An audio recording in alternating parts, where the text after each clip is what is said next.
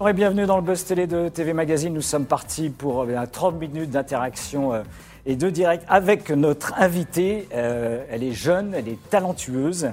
C'est une comédienne dont l'appétit insatiable a conduit vers d'innombrables rôles à la télévision, mais aussi au cinéma. En seulement quelques années, ben, cette chanteuse a également euh, multiplié les personnages, notamment sur TF1, dans des séries, on va dire, plutôt poignantes. hein. Elle vous a ému dans Les Bracelets Rouges. Elle vous avait également, vous l'avez trouvé extraordinaire, c'était dans Le Bazar de la Charité. Et cette semaine, ben, elle débarque dans une série, mais cette fois pour France 2, où l'héroïne risque bien de s'enliser dans un mensonge, comme on s'enfonce dans des sables mouvants. Camille Lou, bonjour. Bonjour, merci beaucoup. C'est très gentil. Bah, avec grand plaisir.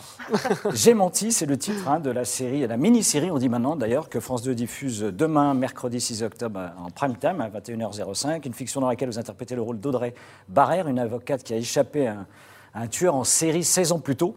Euh, dont le passé va ressurgir. Avant qu'on évoque l'intrigue évidemment de cette nouvelle série de, de France 2, qu'est-ce qui vous a poussé à faire une infidélité à TF1 Ben écoutez, je ne suis pas en contrat du tout avec TF1. hein. C'est vrai que j'ai beaucoup travaillé avec eux. Euh, mais j'ai fait, j'ai déjà fait, hein, j'ai déjà travaillé pour France Télévisions sur une série qui s'appelait, comment elle s'appelait cette série avec François Vell, euh, Maman à tort, j'ai fait. J'ai oui, commencé par ça d'ailleurs, hein, avant de commencer par TF1. L'adaptation de Michel Bussy. Exactement. Donc, euh, Donc j'ai presque contrat. fait plutôt des infidélités à France.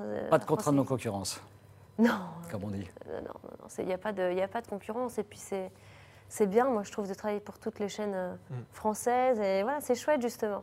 Et, et les plateformes de SVOD, Netflix ou euh, Amazon, est-ce que ça fait partie un peu des oui. vues aujourd'hui euh, sur lequel euh, Mais j'ai fait, fait, ouais, fait de, bah, déjà, je fais Les Combattantes, qui, qui est une coprode entre Netflix et, et TF1, qui va arriver, bon, pas tout de suite, parce qu'on n'a pas fini de tourner. On va finir fin encore tournage Ouais, je suis encore en tournage. Et euh, à Noël, j'ai Christmas Flow, qui va, qui va sortir euh, sur Netflix. On n'arrête pas, Camille Lou. Il n'y a pas de bois Parce que je touche du singe. Euh, non, C'est un faux bois, mais ça marche Ça, quand même faux- pour la Ça, c'est un superstition. vrai bois. Allez, vous l'avez compris, nous sommes en direct avec Camille Lou sur Figaro Live, diffusé sur le Figaro.fr et la page YouTube de TV Magazine. Je crois que je ne vais pas y arriver ce matin. Euh, Dites-nous si vous avez hâte de découvrir cette nouvelle fiction de France 2. C'est demain soir, je rappelle. Est-ce que vous l'avez suivi également dans les séries précédentes que nous évoquions? Et est-ce que la chanteuse vous manque? On lui posera la question tout à l'heure. Dites-nous tout. Et en attendant, on retrouve Damien Canives pour les news médias du jour. Bonjour Damien. Bonjour Philippe, bonjour Camille. Camille, il y a une tradition, c'est qu'on débute Ah oui. news médias par les audiences télé de la veille. Effectivement, et c'est M6 qui s'impose en tête du classement grâce à la suite de la 16e saison de L'amour est dans le pré, toujours animée par Karine Le Marchand. 4,1 millions de romantiques ont vibré devant les aventures amoureuses de nos agriculteurs. 20,3% de part d'audience. Sur la deuxième marche du podium, on retrouve TF1 euh, qui termine sur un score, il faut le, remar- le dire, un peu décevant avec sa fiction Une affaire française qui retrace l'affaire du petit Grégory. Seuls 2,7 millions de fidèles se sont rassemblés devant cette série. 13,5% de part d'audience, au coude à coude d'ailleurs avec France 2 hein, qui se trouve sur la dernière marche du podium, avec l'épilogue là aussi de la série L'Absente, portée notamment par Thibaut de Montalembert que nous recevions à votre place sur ce plateau euh, la semaine dernière. 2,7 millions de fidèles, 13,2% de part d'audience. Et enfin, on termine avec Arte qui signe là pour le coup une belle opération avec le film franco-italien Un Condé, 1,4 million de cinéphiles, 6,6% du public. Que de chiffres. Ah ouais, bah, il, faut, il faut suivre. hein.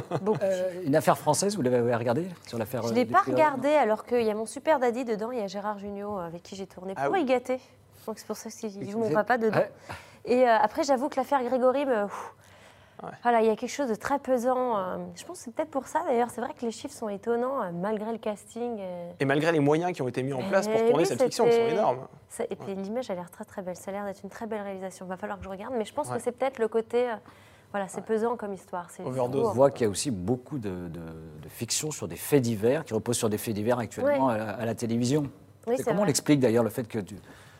C'est un peu le cas également euh, de la fiction, de la mini-série sur lequel euh, Pas du tout. on ça, découvrir. Pas du tout. Il n'y a pas, du tout, une, euh, Non, un il y fait en a divers plein qui historique. pensent qu'il y a un truc avec l'affaire Escar, alors que pas du tout, du tout. C'est vraiment original. euh, c'est pas du tout euh, inspiré d'une histoire. Après, ça a dû certainement arriver, hein, franchement. euh, Oui, bien sûr. Vu, vu ce qu'on voit Ouais. aujourd'hui, euh, ça a dû arriver, quoi. On va pas se mentir, Ouais. mais euh, je sais pas pourquoi euh, il y a plus beaucoup de séries originales. euh, la peur, peut-être, de se planter. Le manque d'imagination, je crois pas, parce que il y en a de l'imagination. Regardez le bazar de la charité. Ouais. C'est voilà, il y, en a, il y en a, mais je ne sais pas pourquoi. Je ne sais pas. Voilà, on n'a pas la réponse à tout, c'est- ça arrive. ça. On poursuit ces news médias avec un nouvel invité dans Rendez-vous en Terre Inconnue sur France 2. Effectivement, l'animateur Raphaël de Casabianca a dévoilé dimanche quelle célébrité allait l'accompagner dans son prochain numéro de Rendez-vous en Terre Inconnue sur France 2. Il s'agit du rappeur toulousain que vous connaissez peut-être, Oli, euh, qui est bien sûr euh, connu pour son duo avec euh, Big Flo, qui est son frère. D'après les informations du Parisien, les deux voyageurs se trouvent actuellement à Madagascar, où ils ont atterri lundi. Ils vont aller à la rencontre des Vezos, qui est l'un des derniers peuples nomades qui se trouve sur l'île actuelle et ce sont des aventures que l'on pourra vraisemblablement retrouver à la télévision en 2022. Mais pour l'instant, évidemment, la date de diffusion n'est pas encore annoncée. Un peu de patience. Vous avez une âme euh, d'aventurière? Pas du tout. Pas du tout? je suis honnête, mais non, je suis pas. Euh, je suis pas très aventurière. J'ai très très peur. Je suis une grosse angoissée, donc euh, j'essaie de voilà de remédier à ça parce que je pense que l'aventure elle est importante dans la vie. Hein. On n'a qu'une seule vie. Il faut vivre de belles aventures. Donc euh, j'essaie de, voyager un peu. Moi j'ai très peur de l'avion par exemple. Euh, voilà, je ne suis pas sûre de pouvoir prendre un sac à dos. voilà, par exemple, rendez-vous en terre inconnue, je, je, ne sais pas. Vous êtes obligé de prendre l'avion pour aller à Madagascar. Vous ne pouvez pas y aller euh, en bateau. et, le principe de se mettre un peu à nu, c'est une émission également où les gens découvrent un peu une partie intime de, de, de, bah, leur vie pour être, moi je suis très sensible, je m'ouvre très facilement, donc euh, en réalité il n'y a pas vraiment beaucoup besoin de, me faire me mettre dans des situations extrêmes pour que je m'ouvre. Hein. Moi je, suis assez transparente, euh, donc pas besoin de ça, mais je le ferai plus pour. Euh, moi j'aimerais réussir un jour à faire ce genre de choses pour. je pense que c'est important d'être face au monde et à certaines réalités. Mm. Voilà, pour ça j'aimerais le faire par contre. Il faudra que je le fasse, je le ferai. L'engagement est pris, hein, donc euh, on a pris sur ce plateau. Allez, on termine ces infos médias avec de la cuisine. Euh, peut-être un retour de Masterchef, mais cette fois sur le service public. Effectivement, selon les informations de nos confrères du Parisien, le programme culinaire, autrefois diffusé sur TF1, pourrait renaître sur France Télévisions. Le groupe audiovisuel serait en train d'étudier deux nouvelles moutures euh, de ce programme qui, certes, avait rencontré un véritable carton au tout début, avec notamment l'animatrice hein, Carole Rousseau, mais qui s'était assez vite essoufflé pour être finalement abandonné au terme de la cinquième saison. La cuisine, ça vous branche, hein le meilleur pâtissier euh, célébrité. Oui, j'adore ça. Oh, je ne sais plus quand c'était par contre. En 2018 sur M6. ça remonte tellement. Un bon souvenir ah, J'ai adoré ça. Franchement, ça a été. J'aurais jamais pensé, mais c'est. Ça a été vraiment. Je ne voyais pas le temps passer. C'était. J'oubliais le... le temps passait tellement vite. J'adorais faire ça. C'est quoi la gourmandise? Ça, ça, doit, oui, ça doit être, oui, oui, ça doit être lié. Hein. J'aime manger, j'adore manger. Moi, je suis une épicurienne, donc, euh, ouais, j'adore la cuisine et, retenter une aventure avec Masterchef justement sur le service public. Ah, je sais pas. Peut-être un appel à candidature. De le faire de chez moi, oui. À la ah. maison plutôt là. Il faudrait que les caméras viennent chez vous. Quoi. En, mode en mode confinement donc. Voilà, un petit peu. Merci Damien pour euh, ces news médias et on retrouve tout de suite bah, Camille Lou pour l'interview du Boss Télé.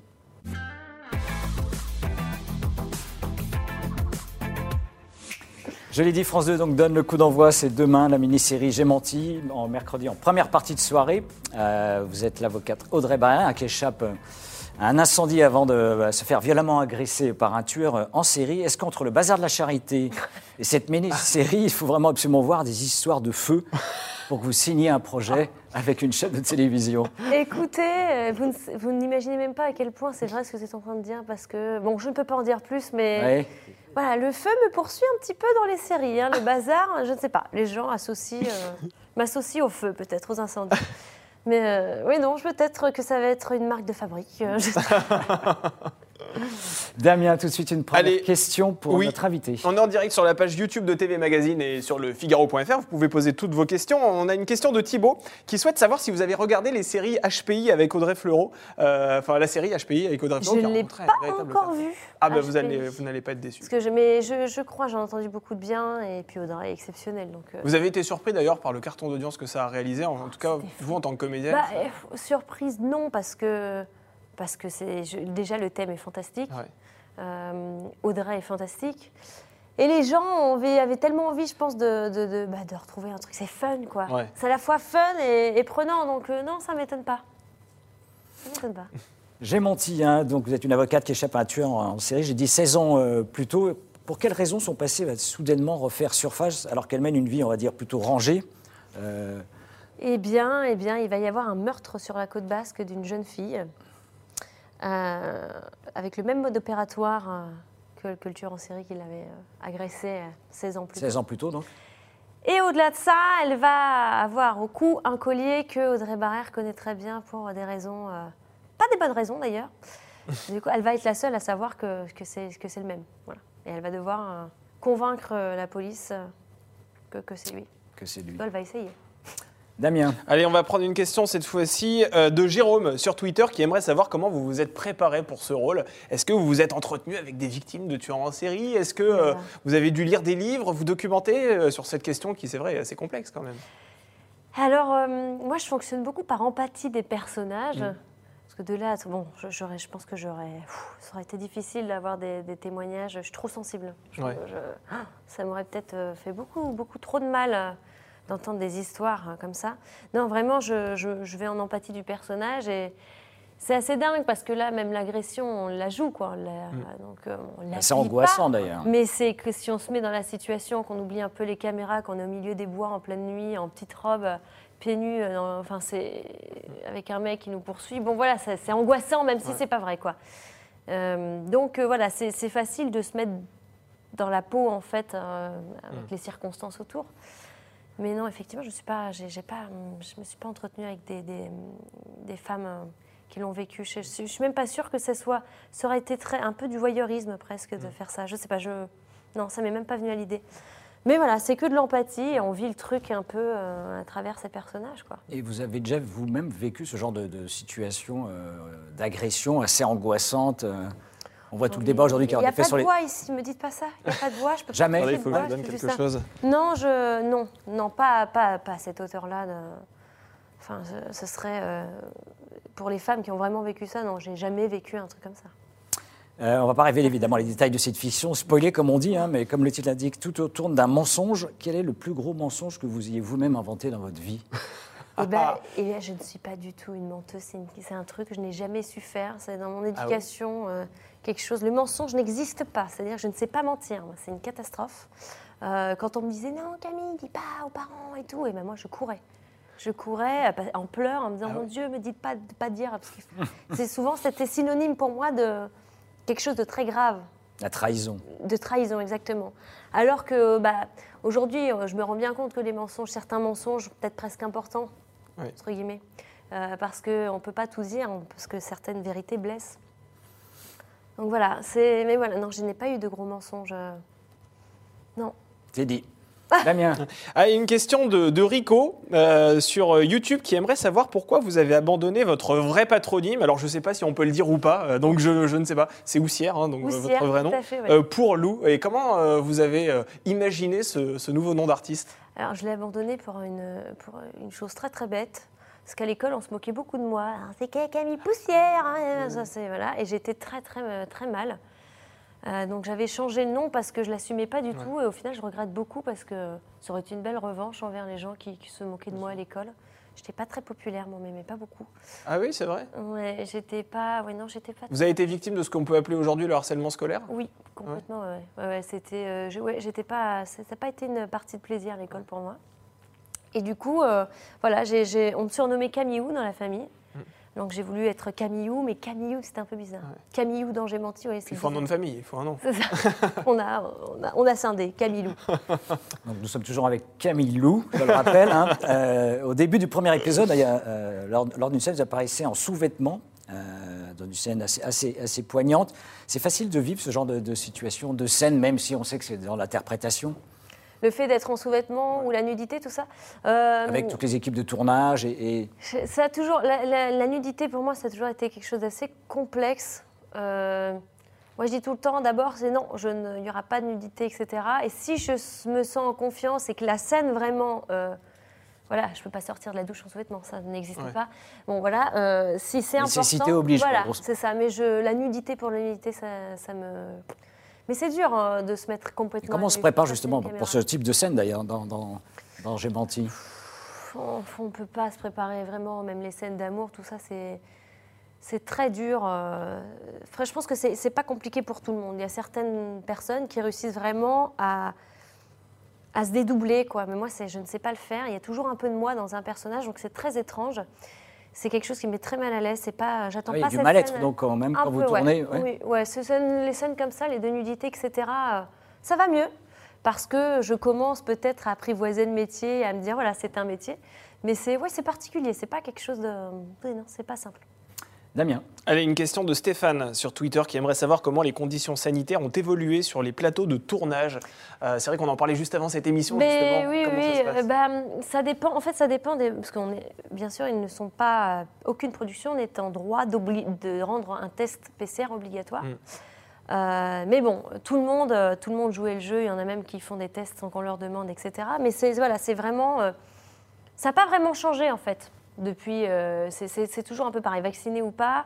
euh, ils sont, voilà, on peut faire des tests ou ça n'a pas changé. Le vaccin n'a pas vraiment rabattu les cartes. hein, non, ça, voilà. voilà. Et voilà, soit les productions font le choix de demander aux gens de se faire tester, ils, pour- ils- ils organisent parfois avec des infirmières. En début de semaine, moi j'ai eu un tournage, c'était trois fois par semaine par exemple. Ah ouais. Euh, donc, euh, mais on n'était pas obligé, mais tout le monde le faisait quand même. Hmm. Après, il y a d'autres productions qui disent non, pas besoin de test, voilà, c'est pas obligatoire. Et puis si- s'il y a un cas Covid, on teste, et puis ils font tout ce qui est les semaines, les quarantaines, les machins.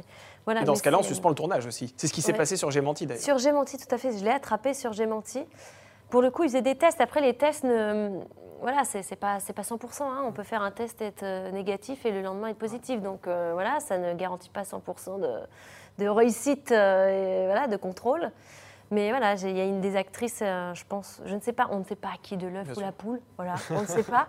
Et euh, on a été cinq, euh, cinq con- contaminés, dont, dont moi. Et pour le coup, je- j'ai fait beaucoup de scènes, donc ça a été un peu compliqué. On a dû arrêter une semaine.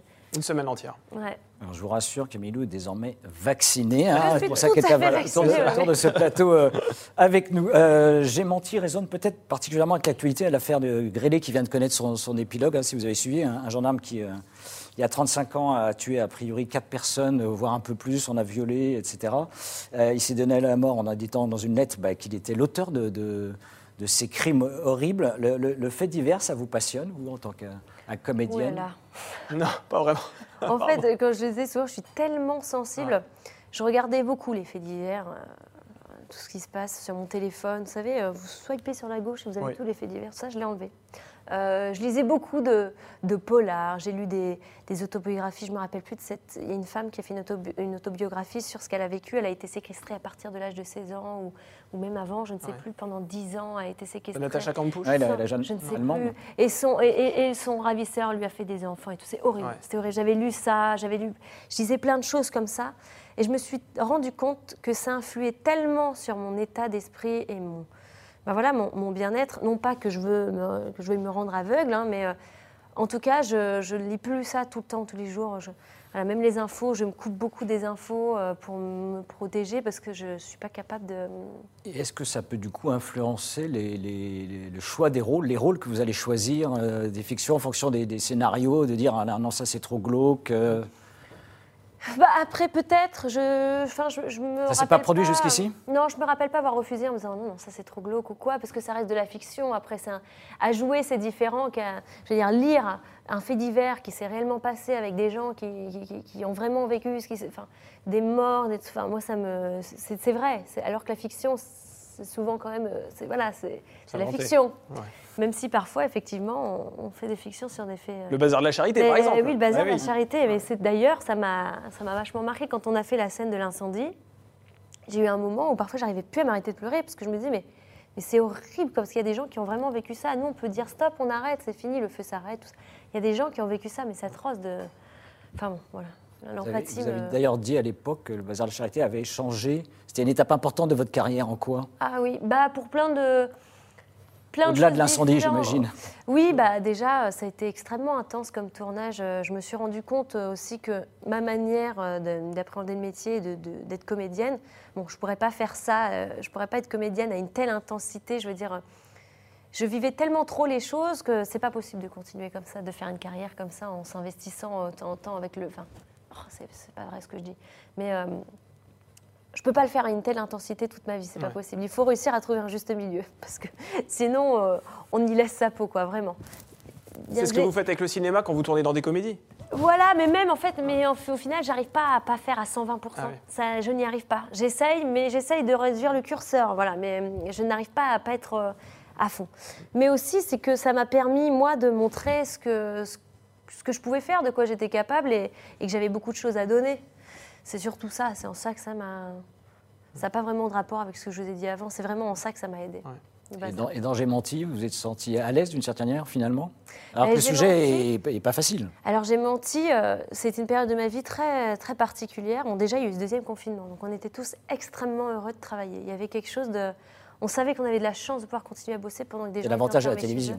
Ah mais c'était incroyable, parce que le premier confinement, on n'avait pas eu cette chance. Donc là, le deuxième confinement, c'était... Waouh, mais c'est, c'est- c'est- on était tous tellement heureux, donc il y avait cette ultra positivité. Euh, j'ai rencontré euh, l'homme de ma vie sur ce tournage. euh, c'est lui qui m'a donné les cours de surf que je surfe dans la série. Donc Du coup, j'étais extrêmement heureuse. J'étais Audrey Surf, oui. J'étais extrêmement heureuse et je me suis dit, mais comment je vais pouvoir jouer un tel drame en étant si heureuse?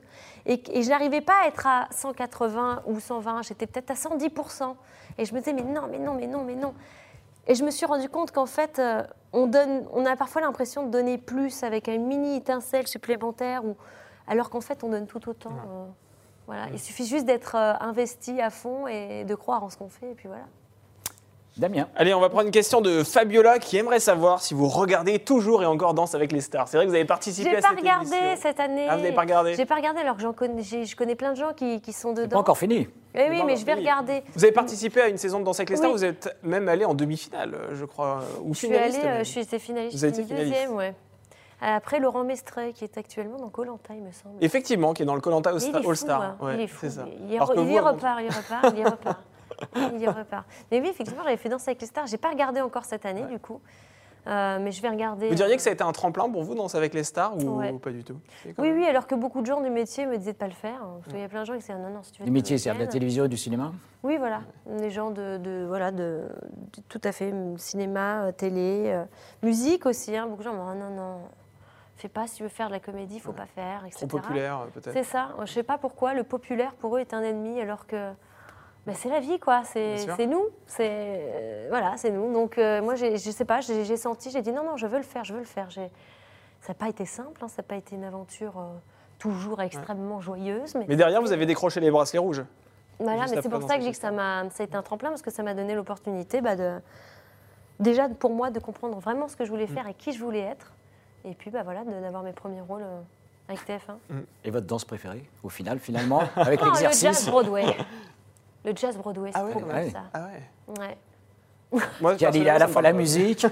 C'est ça, Et- et, et- et la danse. euh, Il y a C'est tout. ça.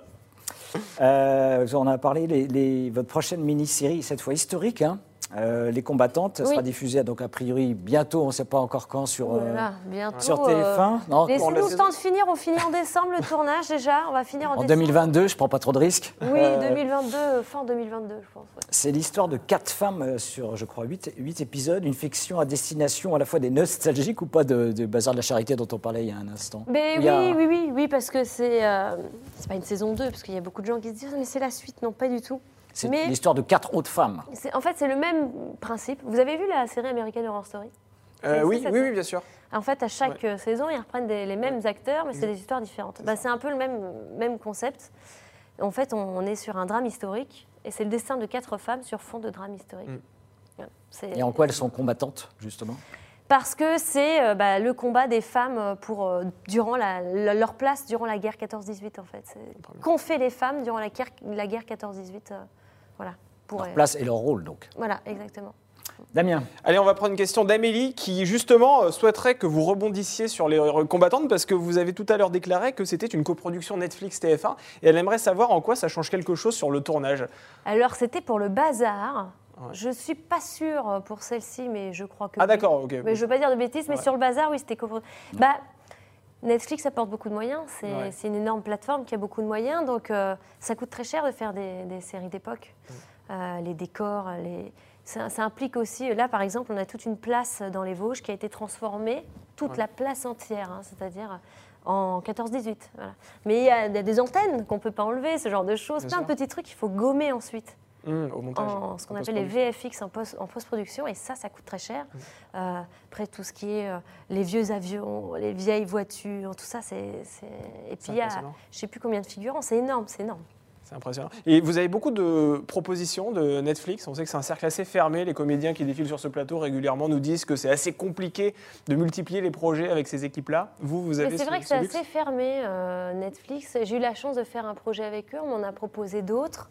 Euh, je ne sais pas s'il y en a beaucoup ou plus, que je tourne en fait beaucoup là. Je touche encore du sein, je sais pas de bois, je peux pas toucher du bois. Dites, on va faire venir du bois. C'est ça, il va falloir que je touche du bois. Mais du coup, j'ai pas eu euh, l'opportunité vraiment de faire beaucoup d'autres choses avec eux. Mais je sais qu'il y a des propositions euh, et qu'il y a des choses. Mais c'est vrai que c'est dur. Il faut, réussir à, se faufiler euh, dans Netflix. Mais après, je pense que ils ont la réputation d'être très fidèles et de proposer mm. beaucoup aux gens qui, voilà, qui apprécient. Mm.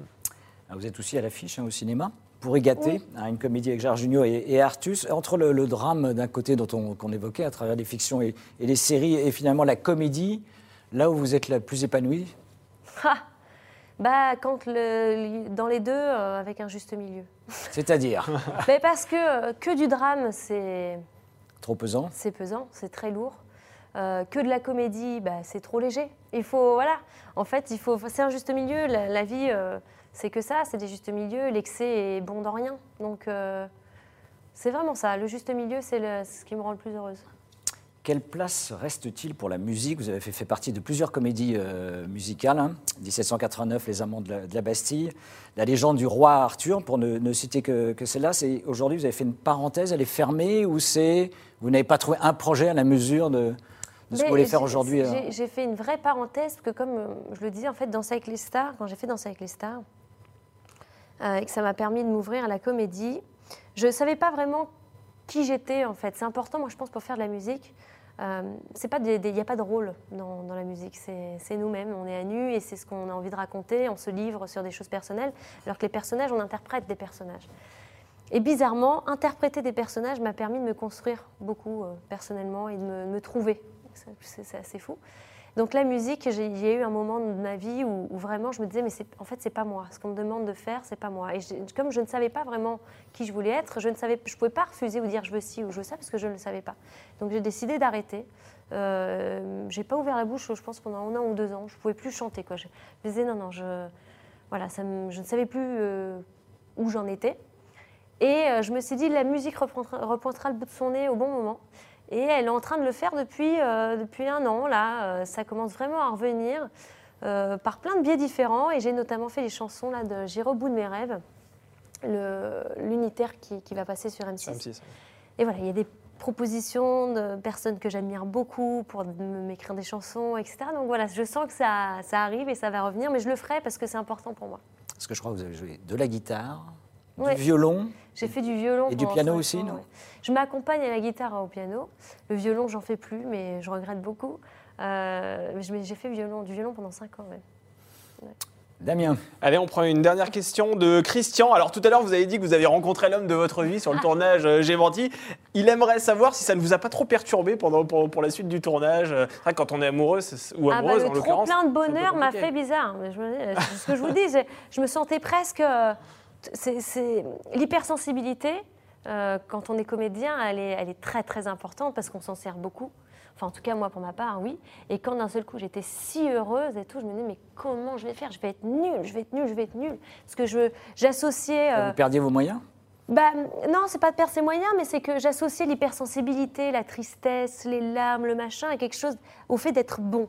Alors que le bonheur, peut nous amener euh, à être bon aussi. En fait, non, mais c'est vrai que plein de, même des auteurs-compositeurs, ils disent Ah non, mais moi, il faut que je sois très malheureux pour écrire des belles chansons, mais pas du tout, en fait. Il y a une, association qui est pas bonne, et je m'en suis rendu compte grâce à ce tournage aussi, parce que j'étais extrêmement épanouie, très heureuse, en train de jouer un drame terrible. Et ben en fait, euh, c'était une des plus belles expériences de ma vie, et un tournage où je n'ai pas eu le cœur. Euh, en lambeaux à cause du tournage. Tout s'est bien passé et euh, c'est, je pense, je l'espère en tout cas, réussi. Et, voilà, c'est le bonheur amène aussi. On peut, on peut être intense en étant très heureux. On vous garde encore Camilou et, et on vous garde pour ce bonheur avec une nouvelle rubrique qu'on a créée depuis la rentrée qui s'appelle En toute franchise. Très la franchise, c'est le bonheur. Ah bah c'est vrai. Évidemment, vous devez être, euh, nous répondre le plus sincèrement euh, possible hein, à, ces questions. Il euh, n'y a, a, pas de vacherie. Hein, entre nous, le plus beau souvenir de votre carrière Ah bah j'ai menti du coup. hein. Franchement, cette série, euh, ce tournage a été euh, un- est arrivé pile à un moment de ma vie où j'en avais euh, le plus besoin et il s'est passé des choses incroyables avec une équipe incroyable. Voilà, je dis j'ai rencontré l'homme de ma vie, j'ai trouvé une nouvelle passion, une nouvelle maison. Et euh, non mais je vis là-bas maintenant, donc c'est vraiment complètement dingue. Euh, L'histoire est extrêmement forte. Euh, on m'a on m'a confié un rôle très important pour vraiment la première fois parce que c'est- un rôle plus important que tous les autres rôles que j'ai eus. Voilà, non, c'était.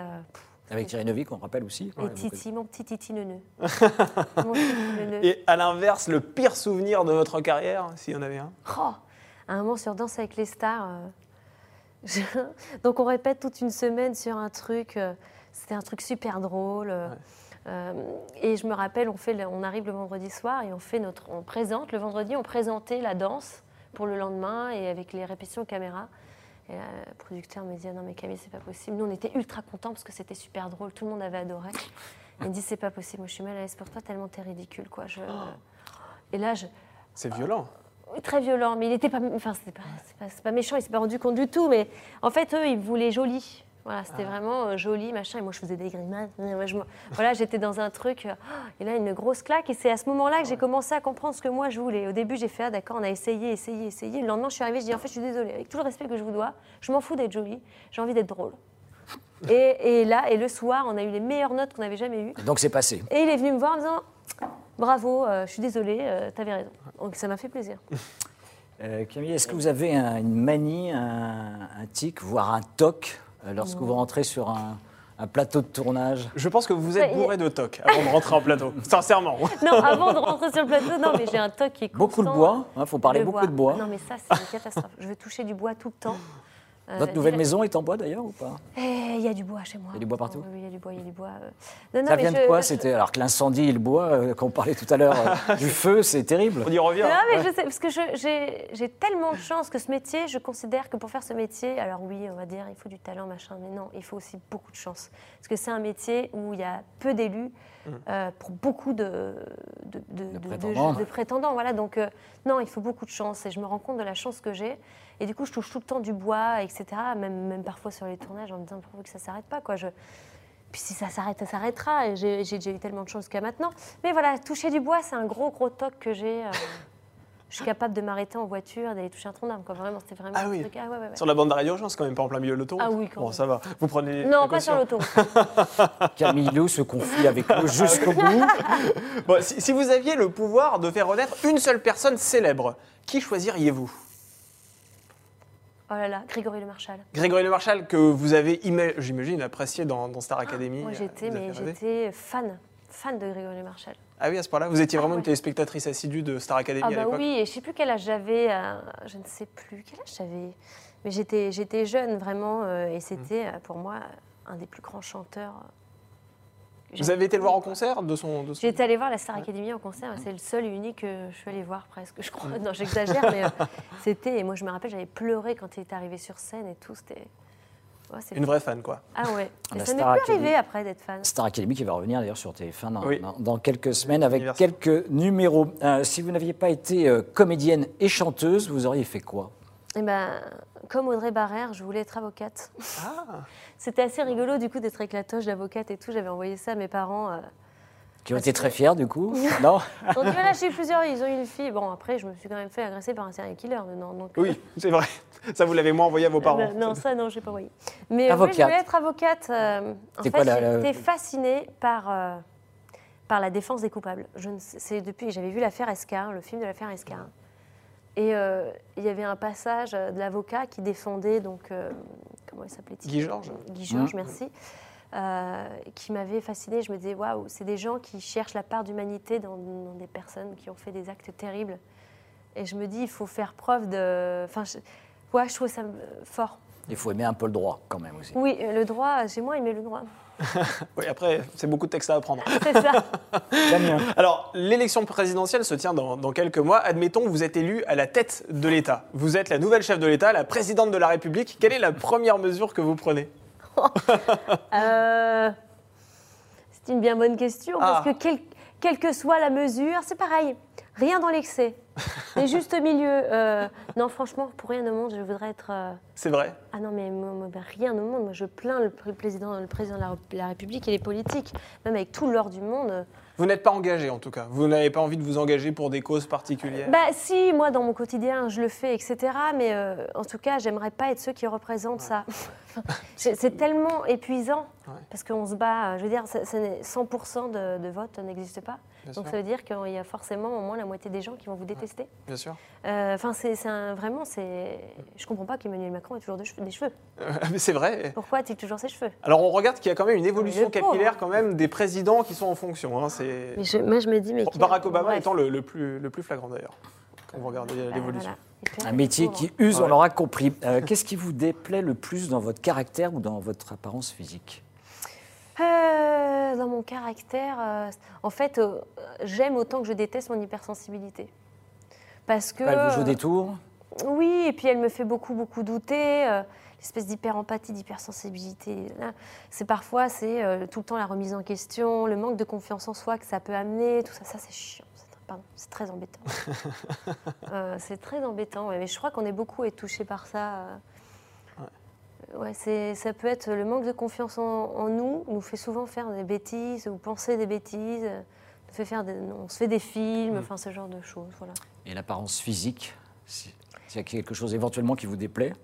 Euh, L'apparence physique, euh, je sais que j'ai beaucoup de chance, donc euh, je, ne- je ne vais pas me plaindre. Après, on a toujours des choses qu'on n'aime pas, hein, ça c'est sûr. Mais Normal. si je dis quelque chose, on va te dire oh, de quoi tu te plains, tout ça. Donc. Vous anticipez les coups que vous pourriez recevoir. une question que je- on voulait vous poser aussi, quelle est votre plus grande phobie? Est-ce que vous avez une phobie? Ah, les araignées, les grosses araignées, les Ah, tout ça. ouais, les- ah ouais, ouais. Vous avez été contacté pour euh, participer à Fort Boyard Je l'ai déjà fait deux fois, deux Ah. fois. Ils m'ont mis les pieds dans les blattes et tout là. Oh là là. En plus, déjà, déjà, le simple fait de mettre les pieds dans les blattes, moi je me disais, je vais en écraser ça, c'est pas possible, je vais les écraser, ces pauvres bêtes. Ça me rendait malade. Vraisemblablement, oui. Bah, c'est ça, donc Ouais. déjà, alors j'ai essayé d'appuyer sur la pointe des pieds, c'était un peu ridicule. Bon, aussi parce que j'avais peur, je ne vais pas vous mentir. mais je hurlais à mort, je me suis dit, oh après ça d'ailleurs, je n'ai plus refait. Allez, une dernière question et on finit en musique. La chanson que vous écoutez en boucle actuellement. Oh, c'est un remix d'un. Ça s'appelle Rollin', Rollin', Rollin'. Euh, Ah. Psychic, qui s'appelle. euh, Rolling on the River?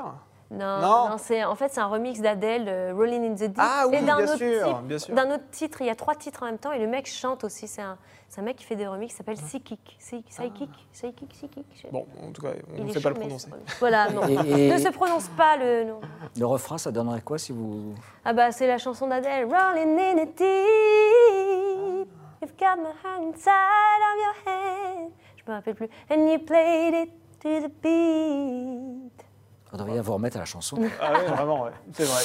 Merci Camille Nou, Merci, merci, d'être venu. Je vous rappelle, hein, donc, euh, on vous retrouve demain soir, mercredi, en prime time sur France 2 avec la mini-série J'ai menti. Merci d'avoir accepté notre invitation. Et demain, nouvel invité. Oui, alors il y a une vraie transition entre vous et l'invité qu'on reçoit demain, puisque vous le connaissez, vous l'avez connu dans Danse avec les stars. Il fait partie du jury, il sort un livre, figurez-vous, qui Jean-Marc. s'appelle. Ah non, c'est pas Jean-Marc Généreux Qui qui, sort un livre n'est plus vraiment sur TF1 Chris d'ailleurs, il est sur France 2. Chris Marquez. Chris, si il sort seulement vous saviez où il se confie sur son parcours et également sur son état de santé aussi, parce que oui, il a connu des pépins de santé. Il viendra nous en parler demain sur ce plateau. Merci et bonne télé. Merci, à vous. Au revoir. Ah, c'était très cool.